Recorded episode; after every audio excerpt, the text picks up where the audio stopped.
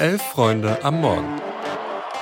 Da müssen wir von Anfang an wach sein. Hab zwei Kaffee getrunken. Kannst du einmal umrühren, bitte? Ein Wettbrötchen.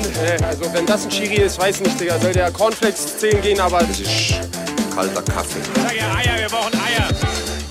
Es ist Montag, der 18. Dezember. Ihr hört Elf Freunde am Morgen. Ich bin Luis und an meiner Seite ist Greta. Guten Morgen, Greta. Guten Morgen, Luis. Wir bequatschen den Bundesligaspieltag und haben ein Fazit äh, zur zweiten Liga dabei. Die geht jetzt in die Winterpause und da gibt es jede Menge Einschätzungen zu jede Menge Teams. Viel Spaß.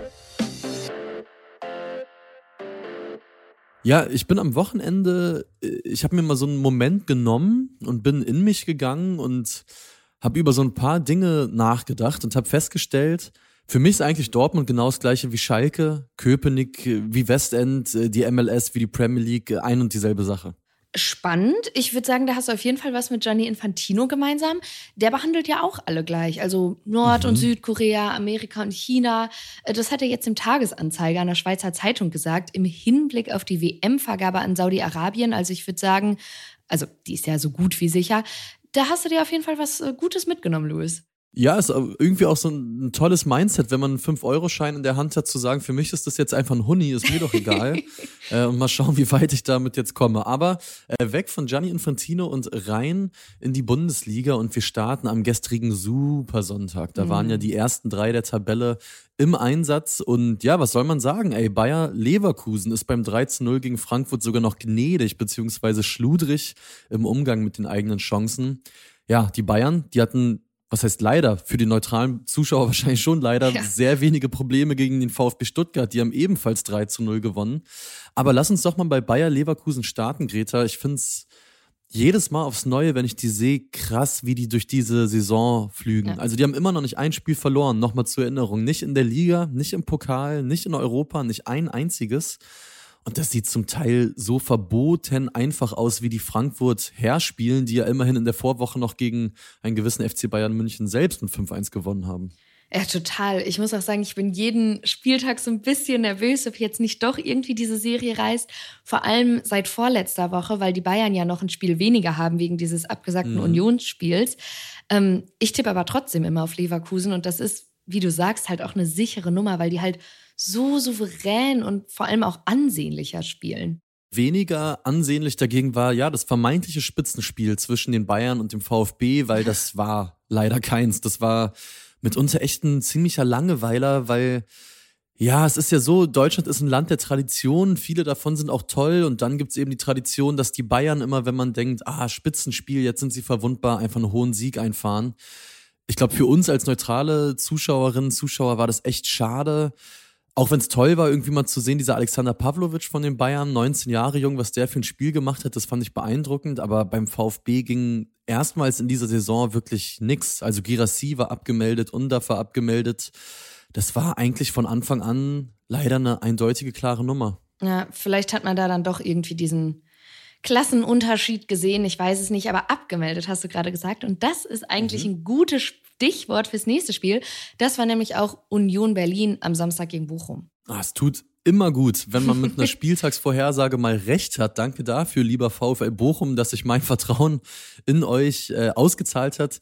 Ja, und der Auftritt von Union wiederum, speziell nach diesen guten Eindrücken in den Spielen zuvor, der wirft schon Fragen auf. Also da war ja nichts los auf dem Platz. Ich lese jetzt einfach mal ein paar Tweets von unserem Kollegen Till Oppermann vor vom RBB, der hier im Podcast ja auch öfter schon über Union gesprochen hat. Erster Tweet, Union kriegt heute keinen Pass über drei Meter hin. Dann zweiter Tweet, jeder wusste, dass Bochum über das ganze Feld Mann decken wird, äh, wie die das unter Letsch immer machen, außer Union. Und letzter Tweet, 90 Minuten Arbeitsverweigerung vom ersten FC Union. Also das klang schon aua, aua, aua äh, Till und ich glaube viele andere Union-Fans, die waren damit gar nicht happy. Ich bin sehr, sehr gespannt, wie die jetzt am Mittwoch nochmal gegen Köln reagieren oder ob sie reagieren und wie die sich in die Winterpause verabschieden werden, weil das sollte als letzter Eindruck jetzt nicht bestehen bleiben. Ja, total. Also Union ist damit weiterhin auf Platz 15 auch wenig überraschend an sich, finde ich, dass Bochum gewonnen hat. Aber ich finde so diese Deutlichkeit und Souveränität, mit der Union verloren hat, war dann doch irgendwie überraschend. Auch nach dem mhm. letzten Spiel, wo man, glaube ich, ja irgendwie angenommen hat, okay, du jetzt vielleicht nicht, du hast das als Hertha-Fan vielleicht nicht gehofft, aber so im Allgemeinen, finde ich, hatte man so das Gefühl, dass vielleicht dieser Knoten geplatzt ist oder dieser Trainereffekt mhm. irgendwie zündet, aber äh, großes Fragezeichen bei mir jetzt.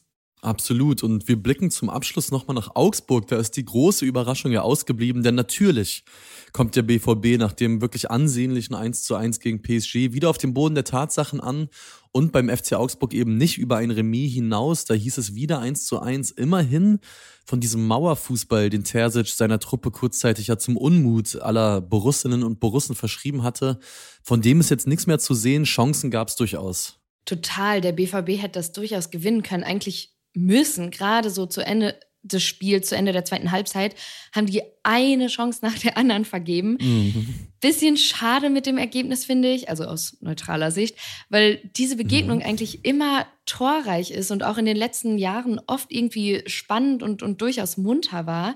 Ähm, für mich so auf jeden Fall das Spiel der ungenutzten Chancen, was wiederum unsere These beweist, Louis, dass Dortmund diese Saison sich international überhaupt nicht verstecken muss, aber in mhm. Liga und Pokal den eigenen Erwartungen ja hinterher stolpert, kann man eigentlich schon sagen.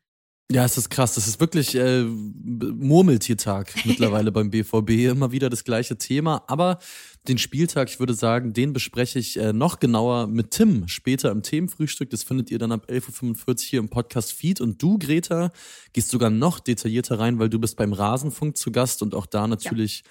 große Hörempfehlung an euch alle da draußen.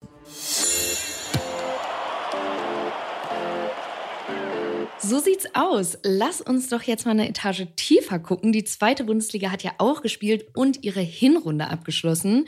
Wir wollen jetzt aber nicht so klassisch den Spieltag durchsprechen, sondern das Ganze so ein bisschen kreativer angehen.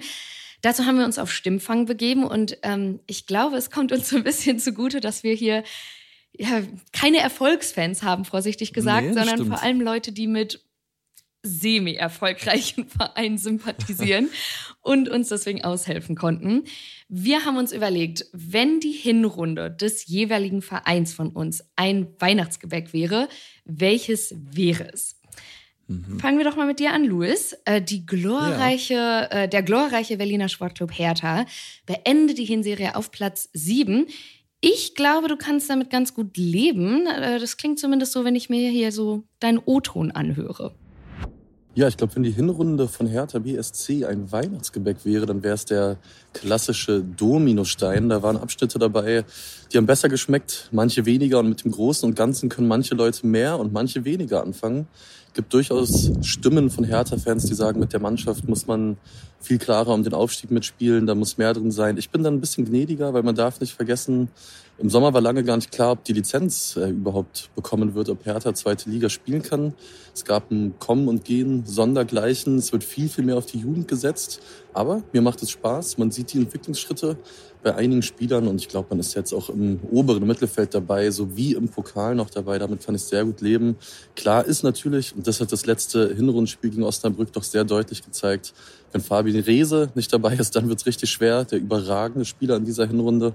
Und die Abhängigkeit von dem, die muss Hertha auf jeden Fall 2024 in den Griff kriegen. Ja, und ich glaube, Fabi Rehse, den würde sich manch anderer Zweitliges derzeit auch wünschen. Vielleicht ja auch sein Ex-Club, der FC Schalke 04. Und damit kommen wir natürlich auf dich zu sprechen, Greta. Auch du hast erzählt oder hast verraten, welches Weihnachtsgebäck der FC Schalke wäre, beziehungsweise die Hinrunde. Ich bin gespannt, wir hören mal rein. Wenn Schalkes Hinrunde ein Weihnachtsplätzchen wäre, dann auf jeden Fall so ein verbrannter Butterkeks. Butterkekse sind nämlich ziemlich einfach und günstig zu machen und so ähnlich wird auch Schalkes Kader zusammengestellt, denn die finanzielle Situation im Verein ist immer noch angespannt. Man hat allerdings so ein bisschen gepennt, die Plätzchen im Ofen gelassen und dann erst gehandelt, als die schon so ein bisschen zu braun waren und so aus dem Ofen gequalmt hat. Dann hat man den Trainer entlassen. Das Gebäck jetzt wirklich schmecken wird, beziehungsweise ob der Trainerwechsel funktioniert hat, steht auch immer noch nicht so richtig fest. Deswegen rührt man jetzt so vor lauter Panik Puderzucker und Zitronensaft und Königsblaue Lebensmittelfarbe und ganz viele Streusel irgendwie zusammen, um das noch so da drüber zu klatschen und so ein bisschen abzulenken. Ich glaube, so ähnlich sieht dann auch Schalkes Rückrunde aus. Man weiß noch nicht ganz, ob es schmecken wird, aber es steht fest, dieses Gebäck wird nicht der Favorit auf dem Keksteller. Wenn ich das jetzt nochmal so höre, bekomme ich trotzdem Lust auf einen Butterkeks. Ich nehme auch einen verbrannten in Kauf. Ähm, ich yeah. glaube, unserem lieben Kollegen Felix Gropper geht es da ganz ähnlich. Ich sag vorweg, wir haben uns nicht abgesprochen. Versprochen. Eintracht Braunschweig ist der leicht verbrannte Butterkeks am dunklen Ende der Keksdose, aber mit ganz viel Liebe gebacken. In der Sommerpause hatte die sportliche Führung offenbar kein Rezept, um die Abgänge von Ferrei und von Benkovic vor allem zu ersetzen. Dann noch mit der Verletzung von Ucha relativ früh damit zu kämpfen, dass der Kader eigentlich nicht zweitligatauglich ist. Aber diese Mannschaft hat sich fast in allen Spielen richtig reingehauen, hat mit Daniel Scherning auch irgendwie noch wieder ein Stück weit Selbstvertrauen bekommen und ist jetzt zum Ende des Jahres in einer Position, wo man sagen kann, der Ofen ist noch nicht aus. Eintracht kommt also, wir gehen also mit einem Hauch Hoffnung ins neue Jahr. Außerdem muss man sagen, dass der Verein sich neben dem Platz durchaus gut präsentiert hat, hat gegen den DFL äh, Investorendeal gestimmt auf Geheiß der Fans und zum Beispiel auch die Top-Spielzuschläge nach Fanprotesten zurückgenommen. Von daher, ich esse diesen Keks hundertmal lieber als alles andere. Eintracht ist mein Verein und er wird es immer sein. Ja, sehr schön. Der Mann hinterm Themenfrühstück mit einem flammenden Appell, das gefällt mir. Wir blicken mal weiter und gucken zum HSV. Immerhin hat da der Jahresabschluss ja hingehauen. Da gab es einen 2 zu 0 Sieg in Nürnberg und unsere liebe Kollegin Mia Güte, die ordnet mal dieses ja traditionell oder erneut durchaus turbulente Halbjahr ihres Lieblingsclubs für uns und euch ein. Wie war die Hinrunde vom HSV? Ich werde mal versuchen, mich nicht in Rage zu reden. Wir haben fulminant angefangen, viel gewonnen. Wir alle erinnern uns vor allem noch an das erste Spiel 5 zu 3 gegen Schalke. Damals haben schon alle gesagt, ja, diesmal marschieren sie durch. So starke Einzelspieler, Robert Gatze, Laszlo Benisch, Emanuel Ferrer. Wir kennen alle die Namen. Auch Miro Muheim eine extrem gute Hinrunde gespielt. Danach wurde es dann irgendwann nicht mehr so gut. Die Drehbuchautoren der zweiten Liga dachten sich, hey, wäre es nicht ein ganz witziger Gag, wenn der große HSV ausgerechnet gegen jeden Aufsteiger voll versagen würde und irgendwann dann auch noch auswärts einfach alle zwei Wochen komplett untergehen würde. Ja, jetzt Anfang Dezember, äh, Mitte, Mitte, Ende Dezember sind wir nur noch Platz drei. Trainer ist angezählt, Stimmung ist so semi-geil, also eigentlich alles wie immer beim HSV. Wenn dieser Verein ein Weihnachtsgebäck wäre, dann wäre es definitiv Spekulatius, weil schmeckt geil, sieht geil aus, äh, schick, genauso wie der Walterball. Aber ähm, das, der Haken ist, dass es schon so im Oktober in den Regalen auftaucht. Man dann euphorisch ganz, ganz viel zugreift, ganz viel isst, sodass in der heißen Phase im Dezember dann eher andere Plätzchen und Kekse die Nase vorn haben. Und ganz genauso ist es auch ein bisschen beim HSV. Aber hey, äh, ich werde jetzt erstmal zu einer Packung Spekulatius greifen, weil geil ist es trotzdem. Guter Vergleich auf jeden Fall. Ich bin mal gespannt, wie die Rückrunde des HSV wird und ob die dann auch so, naja, spekulatiusmäßig dahin bröselt. Und vor allem, was der Stadtrivale aus dem Kiez da so anbieten wird, da hat unser lieber Podcast-Kollege Felix seine Einschätzung zu abgegeben. Wenn die Hinrunde des FC St. Pauli ein Weihnachtsgebäck wäre, dann wäre es ein Lebkuchen, denn der FC St. Pauli klebt an der Tabellenspitze wie Lebkuchen am Gaumen. Jetzt hat die Mannschaft es leider verpasst, am, im letzten Spiel gegen Wien Wiesbaden die Herbstmeisterschaft klar zu machen, die eigentlich aus meiner Sicht sogar spielerisch verdient gewesen wäre. Aber der FC St. Pauli spielt trotzdem alles in allem eine sehr überzeugende, wenn nicht sogar eigentlich überragende Hinrunde und eigentlich auch ein überragendes Jahr spielt einen sehr ansehnlichen Fußball, den es in der Form hier auch lange so nicht gab. Lieben Gruß an der Stelle an Markus Kauczynski. Die Mannschaft hat total Bock auf den Trainer. Der Trainer hat tierisch Lust auf den Verein. Der FC St. Pauli ist immer noch im Pokal vertreten und der FC St. Pauli ist vor allem immer noch ungeschlagen in dieser Hinrunde. Ein paar viele Unentschieden, aber es gab durchaus schlechtere Zeiten als diese, um Fan des FC St. Pauli zu sein. Ich hoffe, ja, dass durch die letzten beiden Spiele gegen Wiesbaden und Osnabrück jetzt ein wenig die Sinne geschärft wurden. Vielleicht nochmal ein bisschen aktiver auf dem Transfermarkt Ausschau gehalten wird, ob es nicht doch noch die eine oder andere Verstärkung geben kann. Und dann wird hoffentlich im neuen Jahr der fantastische Lauf mit Fabian Hürzler fortgesetzt, der bitte, bitte, bitte unbedingt im Aufstieg mündet. Denn das muss die Zielsetzung für das neue Jahr sein. Ja, vielen Dank an alle fürs Mitmachen und weiter geht's mit der zweiten Liga ab dem 19. Januar. Ich kann es einerseits kaum erwarten, bin andererseits aber auch mal ganz froh über ein bisschen Pause, so zum Durchatmen und zum Träumen von einem tollen Rückrundenstart, den es ja dann eh nicht geben wird, aber oh, ich nehme die Pause jetzt irgendwie auch mal gerne mit. Das geht mir ganz ähnlich ganz anders gekommen, das können wir hier noch sagen, ist es auch gestern Abend in Nürnberg. Die Nürnberger Frauen, zur Erinnerung, die sind Vorletzter in der Bundesliga, die ringen dem großen FC Bayern nämlich ein 1 zu 1 ab. Bayern ist gerade mhm. zwar noch äh, Tabellenführerin, aber Wolfsburg spielt erst heute Abend und könnte bei einem Sieg vorbeiziehen. Ja, und dazu die SGS Essen, die spielt weiter eine fantastische Saison. Also die hat sich sehr, sehr gut erholt von dem 0 zu 1 gegen Freiburg, indem sie jetzt in Köln mit 1 zu 0 gewonnen hat. Essen weiter, Fünfter, steht bei 17 Punkten und ich muss sagen, ich mag die einfach. So dieses letzte Flaggschiff, der letzte echte Frauenfußballverein in der Liga, wie die da gerade durchmarschieren und mitspielen. Ich finde das toll. Ja, geht mir ähnlich. Auf jeden Fall in jeder Hinsicht ein spannender Spieltag kann man, glaube ich, abschließen. Und ich finde, wir können zum Schluss auch noch feststellen, dass die DFL auf jeden Fall ein Schuko-Goldtaler wäre, wenn sie ein Gebäck wäre. Aber da redest du ja bestimmt später nochmal mit Tim in aller Ruhe drüber. So machen wir das. Da sprechen wir sicher auch über den vielfältigen Protest in den Stadien. Also schaltet gerne ein. Wie gesagt, 11.45 Uhr findet ihr das Themenfrühstück hier im Podcast-Feed. Ansonsten wünschen wir euch einen tollen Wochenstart und Greta, den wünsche ich dir natürlich auch. Danke gleichfalls.